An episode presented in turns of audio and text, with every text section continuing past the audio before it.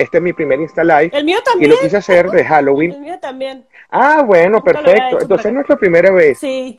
Bueno, yo la primera, el, el- el año pasado hice una especial de Halloween en el grupo de WhatsApp de Magia del Cine, Ajá. que déjame contarte que este es un grupo que, bueno, yo como bien la palabra lo dice, Magia del Cine, eh, nos dedicamos netamente a esto. Nosotros tenemos entrevistas con productores, este, directores, actores, actrices, Sí, eh, modelos y todo este tipo. Bueno, entonces hoy vamos a hablar sobre películas que fueron basadas en hechos reales. Y yo quiero que por favor, Gab, seas tú la que nos deje el honor de que nos digas. Vamos a hablar de unas películas que fueron basadas, por ejemplo, una que a mí me gustó, que una de las razones que me gustó, yo creo que vas a decir, ya sé por qué, porque está metido el derecho, la abogacía, es El exorcismo de Emily Rose. Eh, como bien saben, esa es una película eh, que fue estrenada en el 2004-2005, si mal no recuerdo. Eh, trata de la vida de Annelies Mitchell, que eso fue en Alemania, mucha gente piensa que fue en Estados Unidos, pero no, eso, ese caso fue en Alemania. Y bueno, eh, hay muchos mitos, muchas cosas, muchas incertidumbres que dicen que fue una actividad paranormal, unos dicen que, bueno, exorcismo, otros dicen que ella sufría de demencia. ¿Qué opinas tú referente a eso? Fíjense que me voy a hacer promoción, pero mi primer capítulo, de hecho te lo dije a ti, ¿no? Eh, mi primer capítulo del podcast fue, mi inspiración fue justamente Annelies Michel, que fue esta chava que sí existió en la vida real. También hice como, tengo de estos, ya ves que hago como videitos de un minuto acá en mi canal de Historias Increíbles. Y también le dediqué un videito a ella y sí, justo me metí así en un agujero de conejo eh, investigando su historia, que es muy interesante. Hay algunos documentales de su vida real. Y la verdad es que hay muchos puntos de vista. De que tenía problemas eh, de salud, sí los tenía, totalmente. O sea, sí los tenía y estaba mal diagnosticada. Pero la familia era ultra religiosa, ultra religiosa. Entonces, contra eso creo que es delicado meterse muchas veces con, con ese tipo de creencias. Y pues la familia estaba convencida de que lo que ella necesitaba era eso, justo como lo dice la película. Los hechos reales pasaron muy diferente, o sea, no es como que fuera un solo exorcismo, sino que a Anneli se le practicaron mmm, durante un año muchísimos exorcismos, o sea, era como ir a visitarla y darle un exorcismo así. Entonces ella cada vez más iba perdiendo como las ganas de vivir, este también iba como haciéndose más flaquita y perdiendo fuerza y finalmente pues terminó por fallecer. Y de hecho en la película nada más se enjuician al padre, ¿no? Al padre Moore, pero en la vida real se llevaron hasta sus papás, uh, estuvieron en papás, prisión, ajá, estuvieron en prisión, eh, fueron todos fueron eh, acusados como culpables por negligencia tanto los tres, eran tres padres, me parece, eran tres padres y el papá y la mamá. Ajá, por negligencia. Por desnutrición, por desnutrición, negligencia Ajá. por desnutrición. Así es, entonces, sí, creo lo que, que estuvieron que... como tres meses, una cosa así, pero... Y una de las cosas también que yo digo que está, tocaste es un tema que es lo que mucha gente a veces, eh, es un tema muy delicado, que es el tema de la religión. Uh -huh. Ahí metieron muchísimo la religión, claro. claro. lo que pasa es que a mi punto de vista, claro, yo soy de una familia muy católica, uh -huh eh, yo soy como que la oveja negra en el sentido que yo soy agnóstico. Sea, que Volviendo al tema de, de... Era hipersensible uh -huh. también como Emily según la película. Eh, al principio se creía que sí, porque de hecho Annelies, la verdadera, estuvo internada muchos, muchos meses y no nada más por epilepsia, estuvo también tratada por eh, insuficiencia cardíaca y tenía problemas del el corazón y un montón de cosas. Tú sabes que yo en ese tema, eh, claro, tú sabes que uno en el derecho, uno, uno tiene que basarse en las pruebas. Claro. Por ejemplo, en el posgrado que yo estaba realizando, a nosotros nos preguntaron una vez qué pasaría si a nosotros nos llamaran para, para asistir a un, a un exorcismo, eh, si fuéramos fiscales del Ministerio Público. Eh, bueno, como en otros países se llaman fiscalía. Uh -huh. porque, ¿qué ocurre? Que en, hace como 3, 4 años denunciaron a una gente que religia, practicaba la la santería y falleció una persona. Entonces decían, no, que fue por temas de religioso, que hicieron, bajaron mal el santo, qué tal. Y se descubrió que la persona había muerto por un brebaje que tenía una sustancia muy elevada, que tenía hasta algo de veneno, y bueno, ya ahí se puede comprobar de que a veces la imaginación nos deja ganar, claro. el fanatismo religioso nos deja ganar, y por eso es que ocurre lo que le pasó a Annelies Mitchell. Aunque hay una curiosidad, ¿no? Que ella cuando sacaron, eh, cuando fueron a exhumar los restos, creo que fue en el año 2000, 2006, no me acuerdo, aparece como una especie de garra. Yo digo que es casualidad de la tierra, pero la gente toma la parte religiosa. No sé qué opinas tú. Eh, yo soy cero religiosa, no practico ninguna religión, pero no me molesta en lo absoluto, pero creo que eh, sí, es mucho, es, un tema muy complicado. Es como hablar de política, es como hablar de la Biblia. Exacto. No me quisiera meter en esos temas. Y es un tema muy delicado, exacto. Pero creo que ante la ley eh, debe de ser justa. O sea, y, si en ese sentido mm, toman en serio la religión católica o para hacer un, un juicio, igual necesitamos que, también tomen en serio todo, la santería, o sea, la brujería, todo tipo de, religión que la gente profese, o sea, no sé si me explico, pero se ha muy satanizado todo si no eres religioso católico, cristiano, judío cristiano, entonces eres como mal visto. Y eso todavía hay una lucha enorme, enorme por, por eso. Entonces, pues ahí estamos en la lucha. Pero sí, o sea, totalmente, si me preguntas a mí, creo que fue fanatismo casi, casi al 100%.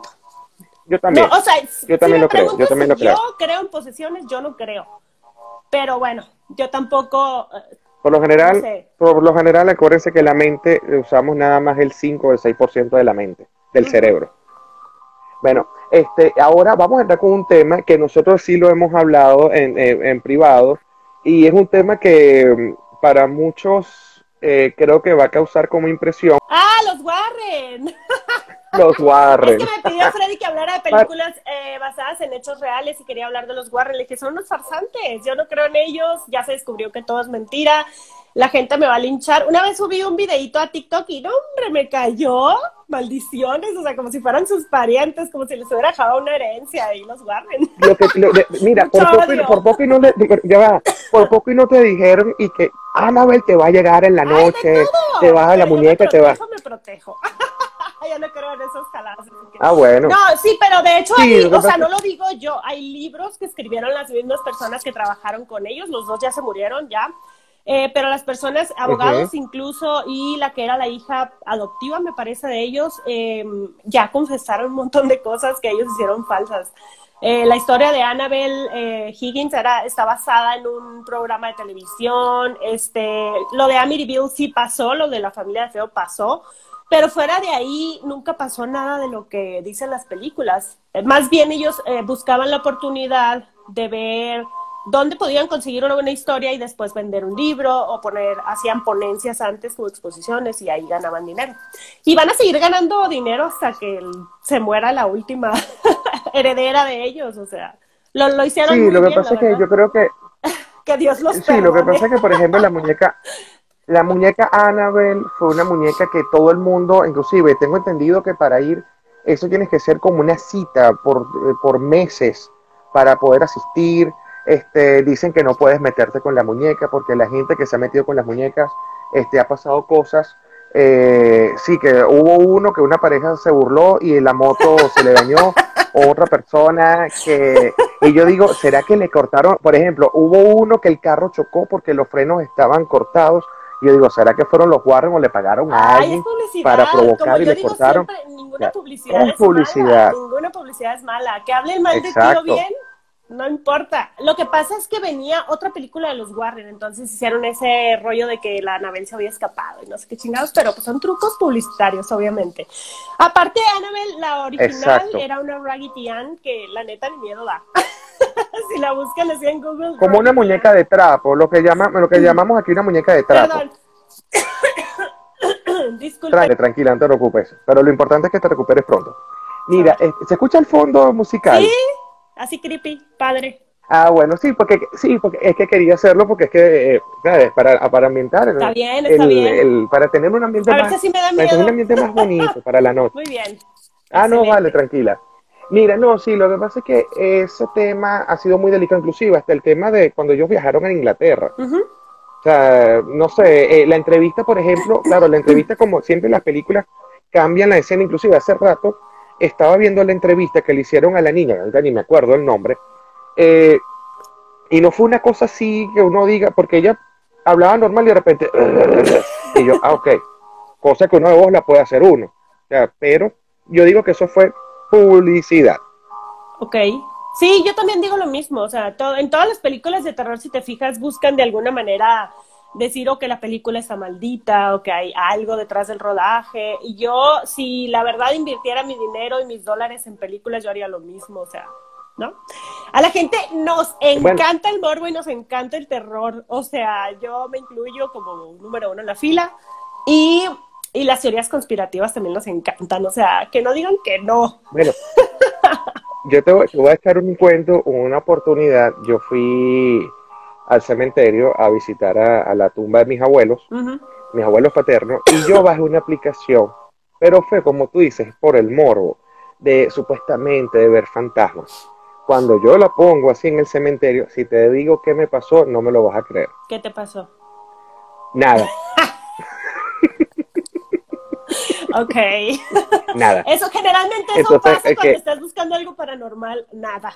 no pasa nada. Exacto, nada. Yo, para mí las cosas paranormales son sutiles, son como cosas chiquitas. O sea, que se mueve tantito algo, como que ves por el ojo, el rollo del ojo algo, algo así. Porque sí, a mí sí me, yo considero que sí me han pasado cosas paranormales, pero son súper sutiles, son como, no es como que se abre la alacena y te avientan cosas y como vemos en estos videos que me mandan, a veces lo que más me espanta de repente son fotos que me mandan, que yo digo, ay güey, o sea, sí se ven feitas, como que no están, o que se ven muy antiguas y que no, no hay truco, son de estas que revelabas antes los rollos, no sé si te tocó. Oh, o las famosas Polaroid. O las Polaroid, también, que, muchos no recomiendan. la Polaroid porque a menos de que la luz, ¿no? O sea, salga mal el velado o algo, pero pues está muy difícil.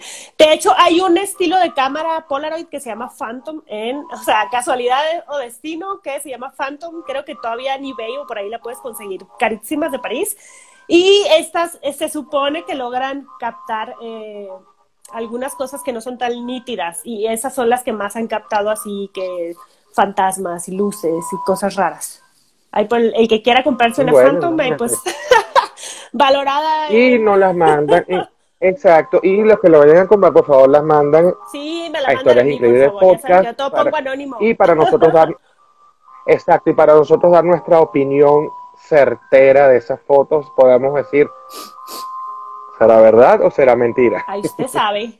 Así es. Ok, ahora, ¿qué otra película consideras tú que basada en hechos reales que puedes decir, mira, si pudiera haber ocurrido algo, una de tus favoritas, para ver, de la lista que, que hiciste? Mira, cuando me preguntan de mí, ¿cuál es, aquí está, cuál es tu película favorita de Halloween? me, así como que me, me bloqueo porque no puedo, o sea, son demasiadas las que he visto. Les voy a decir algo, cuando yo estaba chiquita, yo tengo un hermano seis años mayor que yo, y él cuando ya era un adolescente, pues yo estaba niña. Entonces veía, con él veía películas de horror. Entonces ahí me tienen a mis seis años, siete, ocho años viendo It, viendo todas estas películas que nos traumaron a todos o nos van a traumar. Y yo las veía con mi hermano.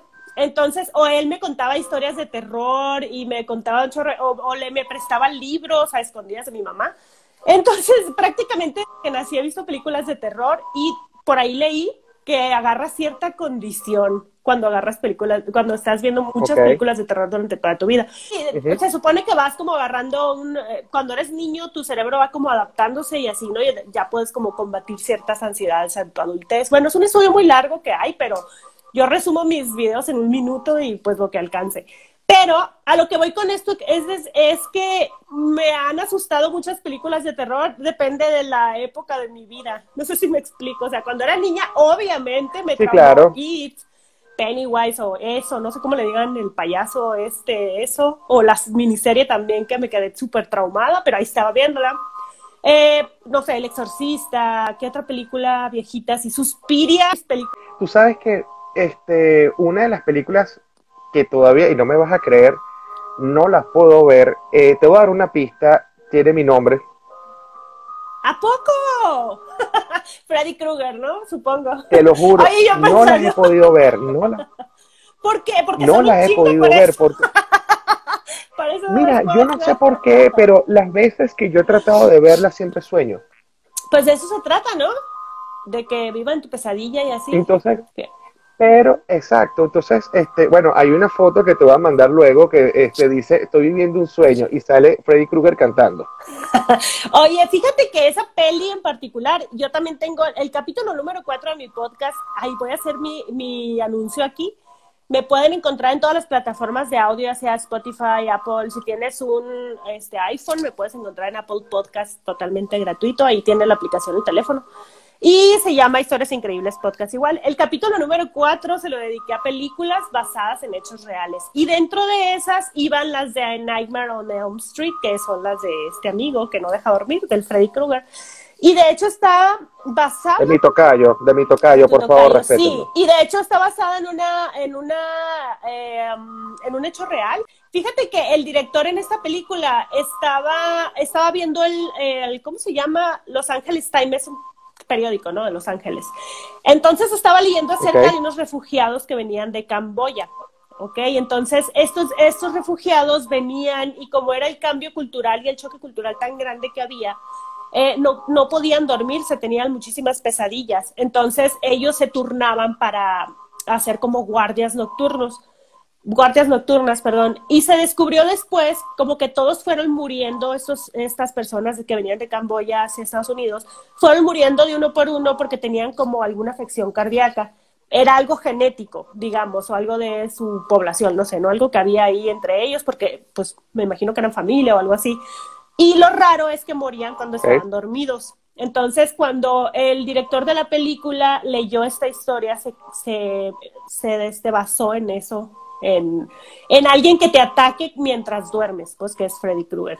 Y creo que se, pues, es Wes Craven, es el director. Creo que se basó bastante bien porque pues hay como veintitantas películas, no sé cuántas, y que regresa y que este que lo Sí, han sacado muchas.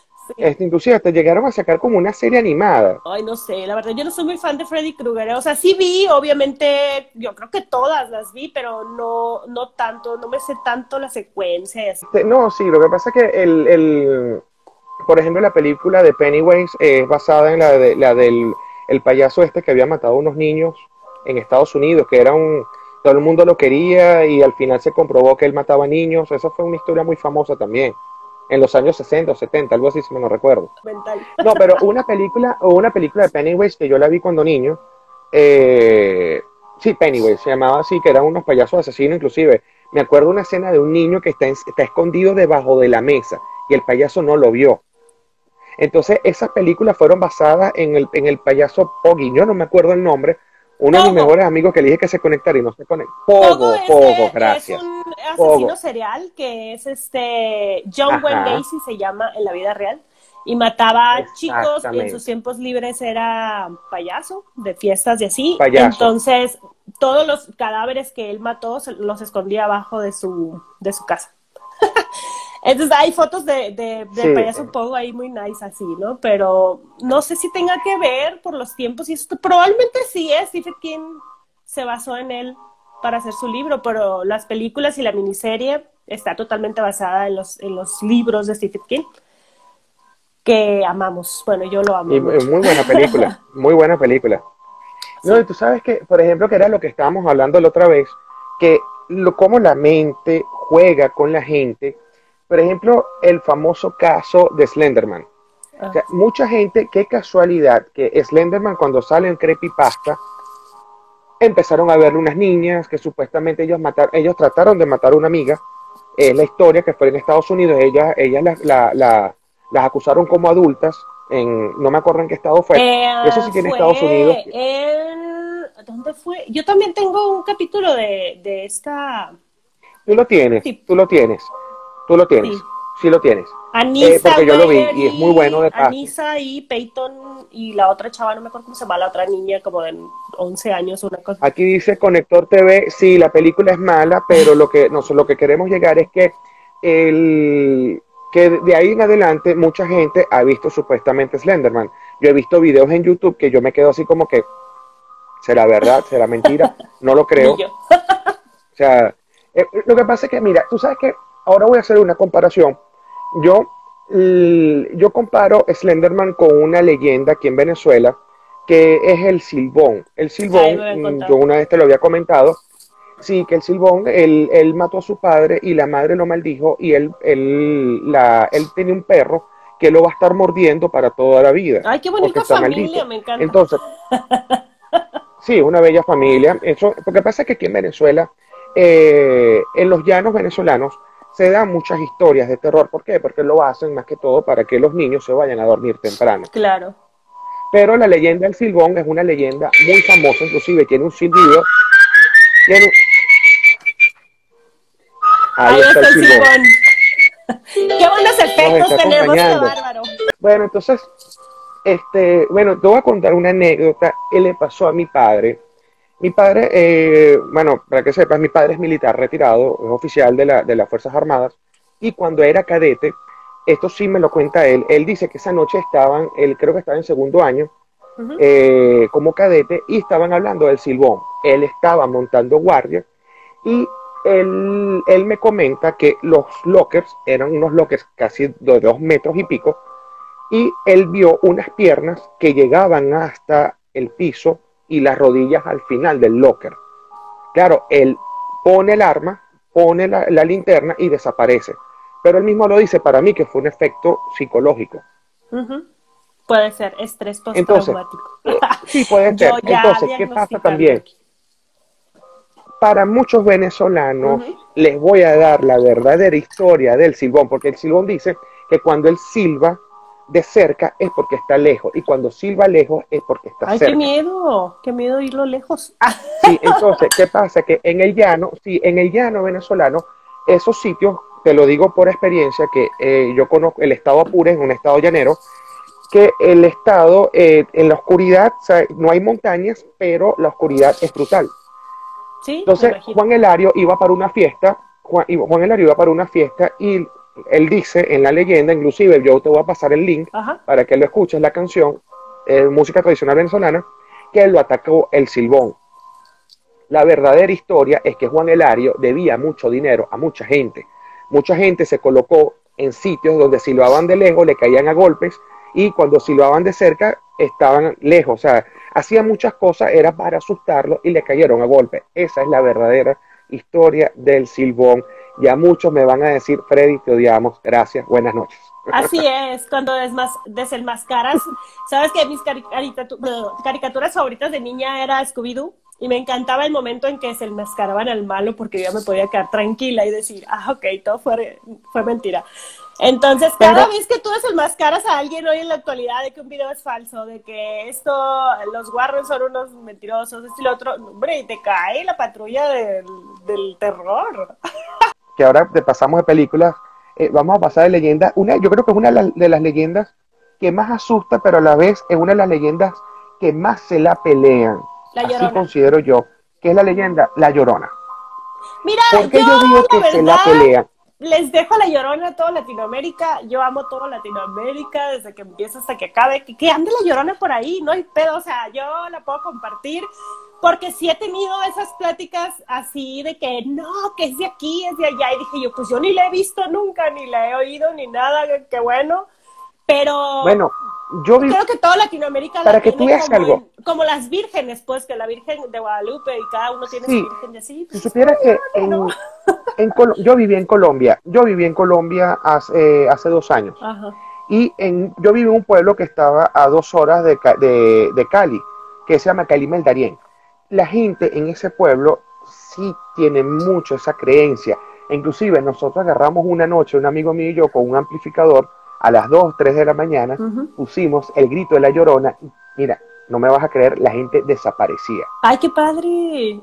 Porque tenía, tenía miedo. Inclusive, ese sitio, bueno, es más, te digo algo, nosotros lo hacíamos porque cerca del restaurante donde yo trabajaba está una cancha de, de, fútbol, sí, de fútbol y de básquet. Ahí se ponían a consumir marihuana. Cuando lo hacíamos, desaparecían nosotros hicimos muchas amistades con los Policías Nacional de Colombia y yo le dije, nos tienen que dar un premio la Policía Nacional porque le tuvimos la cancha tres días libre de drogas gracias a la llorona. Cuando le enseñamos los videos, estos, policías lo que hacían, estos policías lo que hacían era reírse. Estos policías lo que hacían era reírse, no decían ustedes son malos, y puta, no decían. Qué buenos efectos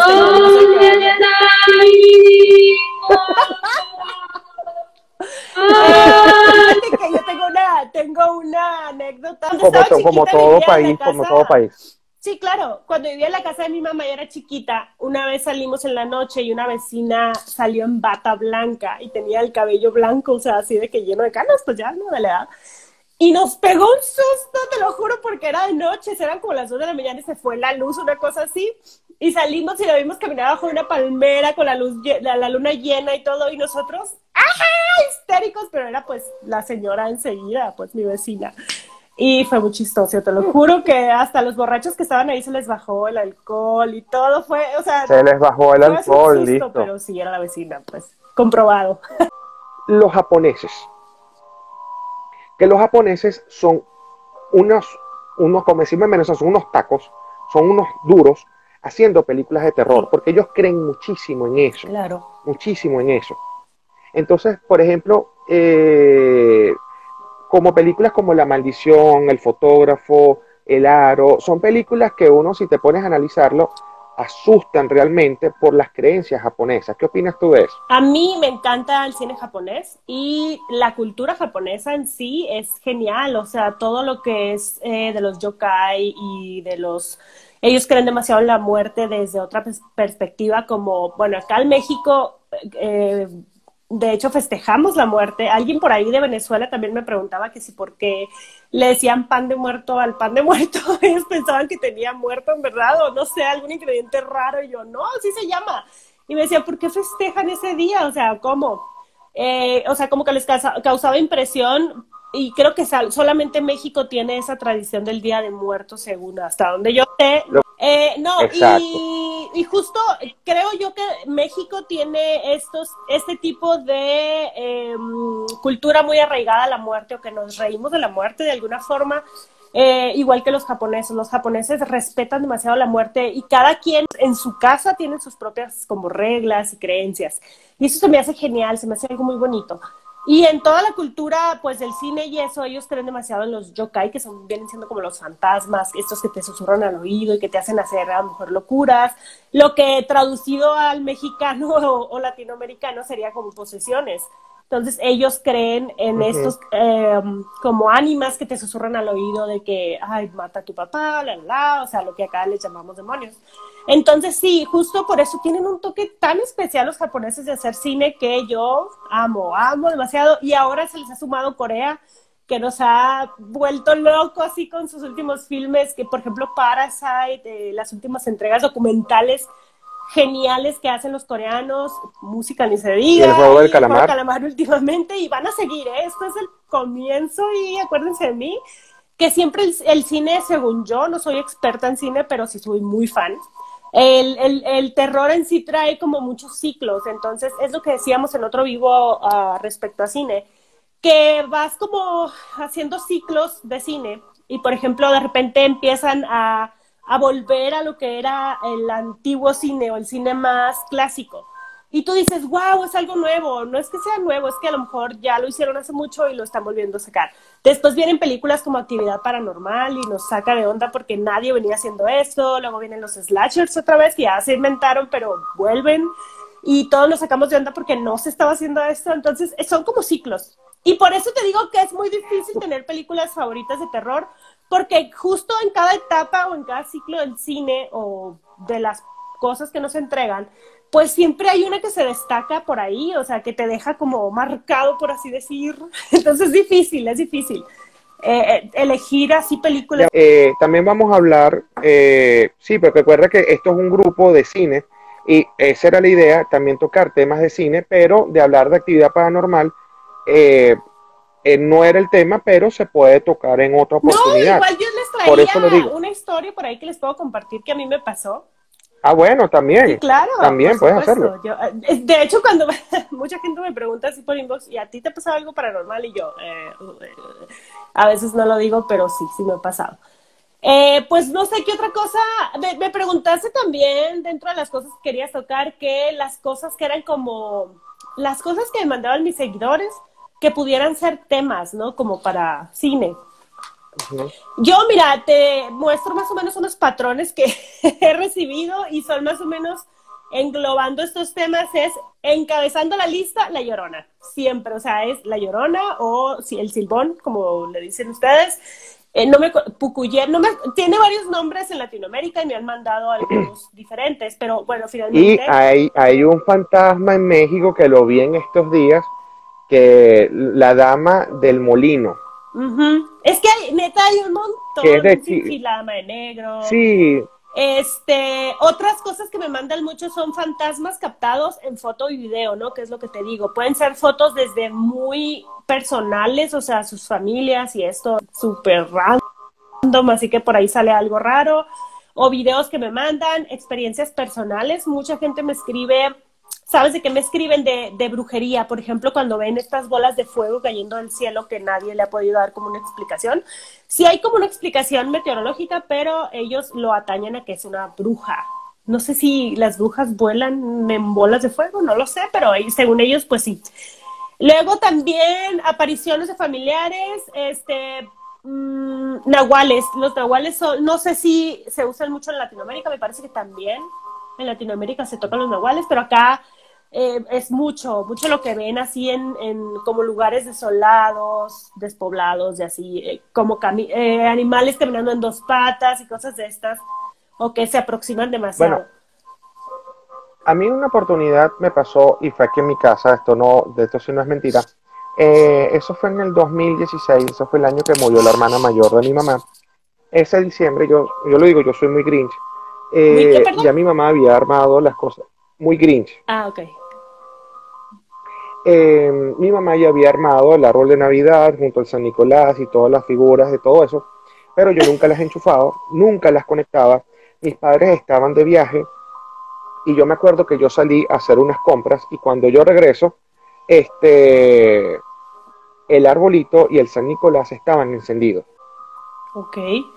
Yo me quedé así como que, ¿qué pasó aquí? me pareció raro.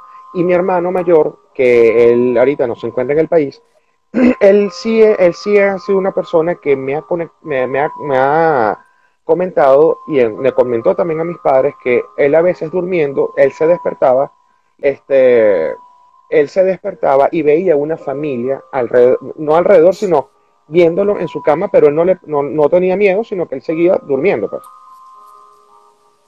Ajá. Entonces, y mi madre es una persona que a ella se le despiden los familiares en los sueños. En, no hace, el, cuando fue? Hoy se, bueno, hace un año falleció un primo mío y mi mamá vio una sombra y lo que dijo fue, va a morir Pedro Manuel. Mm. Y al rato nos llamaron, falleció nuestro primo, entonces son cosas que uno dice, eh, claro, son temas personales, pero da como cierta, cierta suspicacia. Fíjate que mi papá, que en paz descanse, él falleció hace como, va para los nueve años más o menos. Mi papá tenía como este sexto sentido, pero él veía casi siempre una lechuza. Había eh, lechuzas que anidaban a veces en palmeras que teníamos afuera de la casa, pero había en especial una lechuza, toda, la mayoría eran albinas, o sea, blancas, ¿no? Las, las lechuzas chiquitas, eran como de los bebés. Y de repente él cuando alguien iba a fallecer decía, vino la lechuza y me avisó que fulanito se va a morir. Y se paraba arriba de la casa, según él. Y nosotros, ah, sí, pa. Y, se morían, o sea, sí. O de repente, por ejemplo, me tocaba que decía, fulanito se va a morir o está muy mal y no pasa de hoy. Y de repente las luces en la casa como que empezaban a tintilar así y nosotros como que, ay, mi papá y tras nos decían que se moría. O sea, siempre tenía como ese sexto sentido. No sé si ya era la vejez o qué onda, pero él decía que, que sí, o sea, que esta lechuza a veces se le aparecía y como que le venía a avisar de alguna muerte. Y cosas muy especiales. Y que mira, eso es algo que ya por asunto de los remedios, eh, por asunto de muchas cosas, ya la gente va creando alucinaciones y va creando lo que quiere ver. Sí. Lo que quiere ver. Entonces, eh, también es algo lógico Me pasa que eh, vamos a retroceder, es volver otra vez al tema religioso. Pero todo siempre, a mi punto de vista, siempre hay una comprobación científica. No siempre. es como cuando te dicen existe la magia, pues no hay nada científico, pero si tú crees, o sea, creas o no crees, existe la magia. bueno, este, sí, de verdad que estos son temas muy emocionantes, que tocamos películas, tocamos eh, leyendas, cosas personales, y bueno, mucha gente, el Halloween, inclusive mi madre hace rato me, me, criticó de que, bueno, a mí no me gusta de Halloween y tal, pero eh, lastimosamente, guste o no, es un tema que se va a tocar, no se va a eliminar, es un, eh, el Halloween va a existir, el Halloween va a perdurar, y ojo, no es que uno lo está haciendo por, por, por, a ver, ¿cómo decirlo? No lo está haciendo por morbo, no lo está haciendo, sino que son temas que uno tiene que investigarlo, son temas que uno eh, atrae, son temas que, que nos gusta y no es que estamos, como digo, no es que estamos en el ocultismo, como por ejemplo la banda de, de, Slayer, que la gente los tilda de satánicos y Tom Araya, el cantante, lo dice, que yo no soy satánico.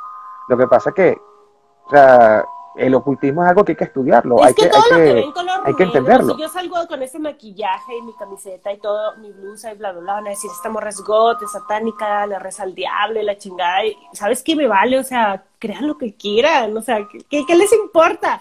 El satanismo es súper cool, oigan, léanse la Biblia satánica, es otro rollo, o sea, nada que ver la música, el pánico satánico, hay tantas cosas, el Halloween es ancestral, es incluso antes de la Biblia, o sea, son cosas paganas que venían desde, uh, o sea, son cosas paganas. Desde hace muchísimo, muchísimo tiempo.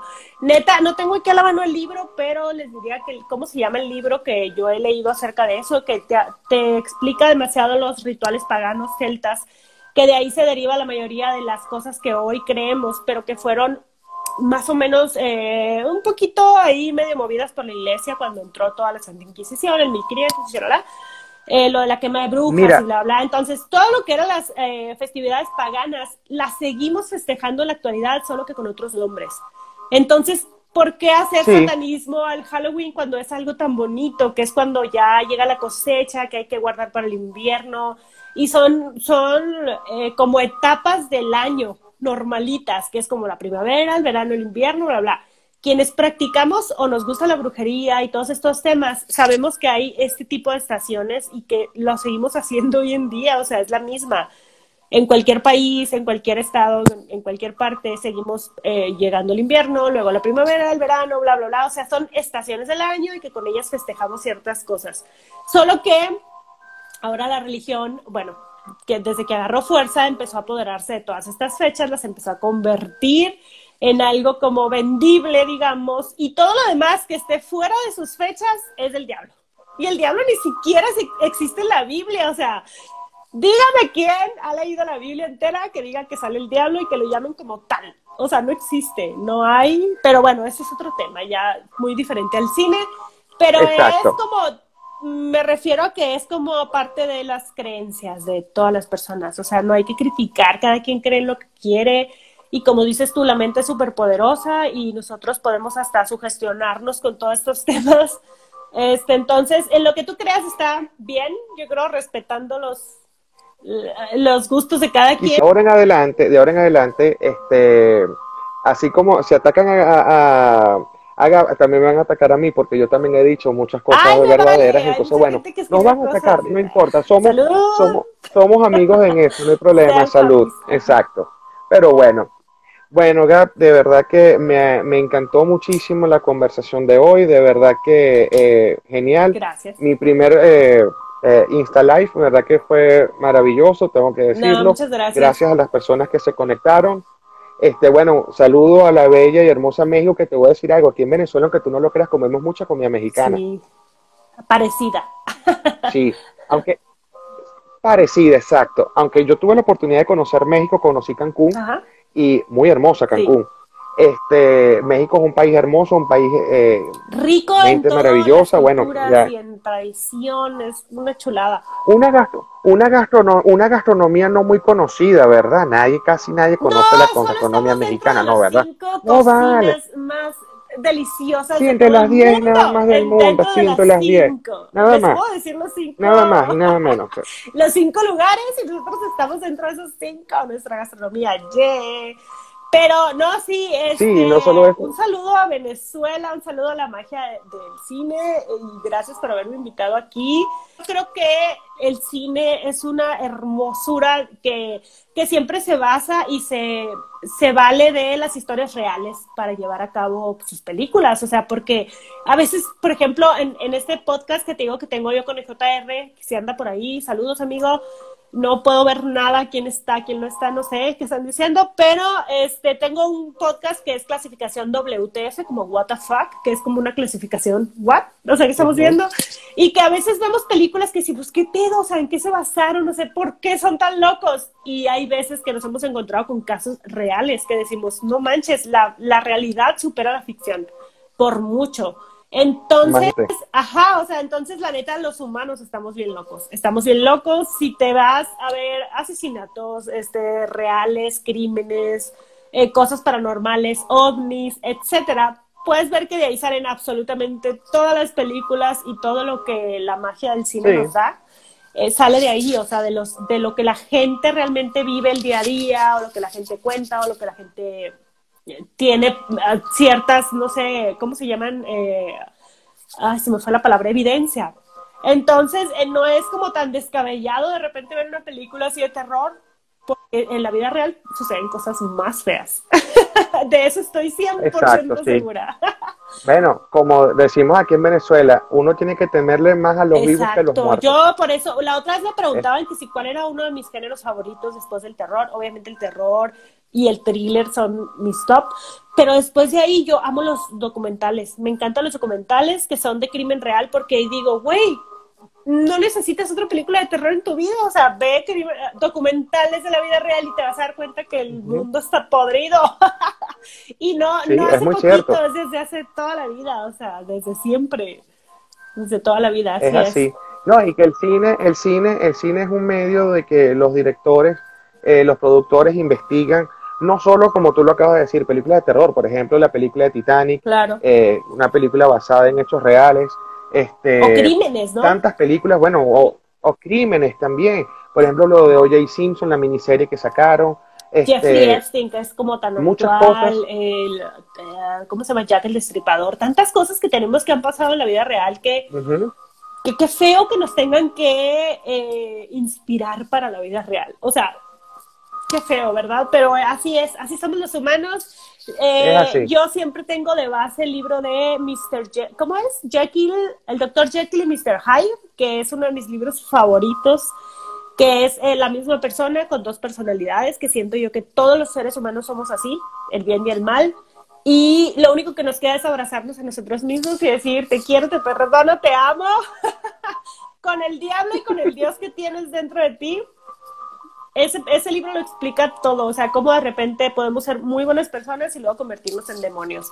Entonces, eh, partiendo de ahí, creo que el cine tiene mucho, o sea, mucho, mucha tela de dónde cortar. Mucha porque tela los que humanos somos los que estamos realmente, cucu, que nos falta ahí un blog para la barba, decimos acá. ya, para terminar, una película de terror que recomiendes y una serie de terror que recomiendes. ¡Ay! A ver, una película una película, la que sea, no importa el o sea, no importa la fecha, nada. No, de terror, de terror, de terror, de no terror. importa la fecha, o sea, que sea viejita, nada. No importa, no importa, no importa, no importa. Um, ok, voy a recomendar. Mira, voy a apostarle a mi cine mexicano que amo tanto y les recomiendo muchísimo a la gente de Latinoamérica que nos está viendo o que vea este video después. Eh, todas las películas de este Taboada, de este Carlos Enrique Taboada, que es uno de mis directores mexicanos favoritos. De él pueden ver, híjole, toda la saga de Carlos Enrique Taboada es maravillosa. Es de mis favoritas que siempre la tengo ahí como para bajarme el estrés. Y series, series de terror, series de terror, serie de terror. Mm, fíjate que las de las últimas que me han gustado mucho son las de Flanagan, no, recuerdo el nombre del director, pero es estas que están en el Netflix de eh, La maldición de Hill House, eh, Blind Manor y La misa de, la noche. Ajá, y viene una nueva. no hay más. Ajá, Y viene una nueva. más. Que bueno, Bueno, no me recuerdo el nombre, yo recomiendo- pero es Flanagan.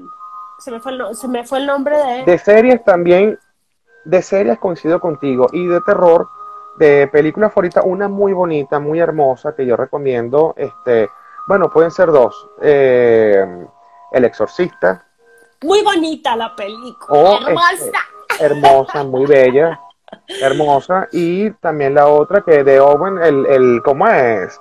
El del, ay, en español, ¿cómo es? Pero ¿quién sabe qué? De Omen, este, Ah, la de la profecía.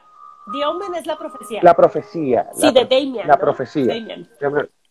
Damien, muy niño, el, Sí. bello el niño, hermoso. Hay una película que a mí me gusta mucho de extraterrestres que casi no, o sea, sí las veo porque me gusta, pero la del cuarto contacto, qué bonita película. Para que romancen, ahí se las dejo. Star Wars. Divina película de, Star Wars. de, de pel- de terror y Suspiria, la original del setenta y tantos. No, no van a dormir con esa película, está en Amazon Prime, véanla, es de Darío Argento, jefe. ¿Y qué otras? Entre muchos, del Exorcista, del Exorcista 1 yo prefiero el 3, la verdad. Exorcista 3 es la joya. Em, ¿Qué otra? Eh, Ghost Story es muy buena, que se llama creo que Historias de Fantasmas o algo así, que también la pueden encontrar en Amazon Prime. Es que hay muchos, oigan, hay muchas que veo y que me gusta. Hay otra que también se llama La autopsia de Jane Doe, que son como actuales y que son muy buenas películas. Quisiera agradecerte, Gap, por No, la verdad, mm, excelente la noche. De verdad que bueno, encantadísimo. Y bueno, esperemos una otra, otra conversa para Claro hablar de otro sí. tipo de películas. Ok. No, pero muchas gracias a la magia del cine, Freddy, mucho gusto, muchas gracias por invitarme a esta tertulia, como le decían ustedes, que me da mucha risa esa palabra, pero finalmente es una tertulia. Y, pues ya saben, ahí mándenme sus historias paranormales en Historias Increíbles Podcast y también en el podcast de clasificación WTF que hablamos de cine, pero cine absurdo. O sea, de ese que te dices, ¿qué pedo? What the fuck? ¿Qué está pasando? Y ahí el JR y yo hacemos Y bueno. eh, películas muy, muy, muy, muy divertidas. Nos reímos un chorro. Les recomiendo, les recomiendo esas cuentas en Instagram, de verdad que sí. También les recomiendo que sigan a Magia del Cine. Sí, también. Y nosotros vamos a terminar con nuestro lema, que la magia del cine te acompañe. Muchísimas gracias. También gracias a los que estuvieron acá presentes. Bueno, que tengan una feliz noche. Bye. Hasta Feliz luego. Bye. Disfrácense. Halloween.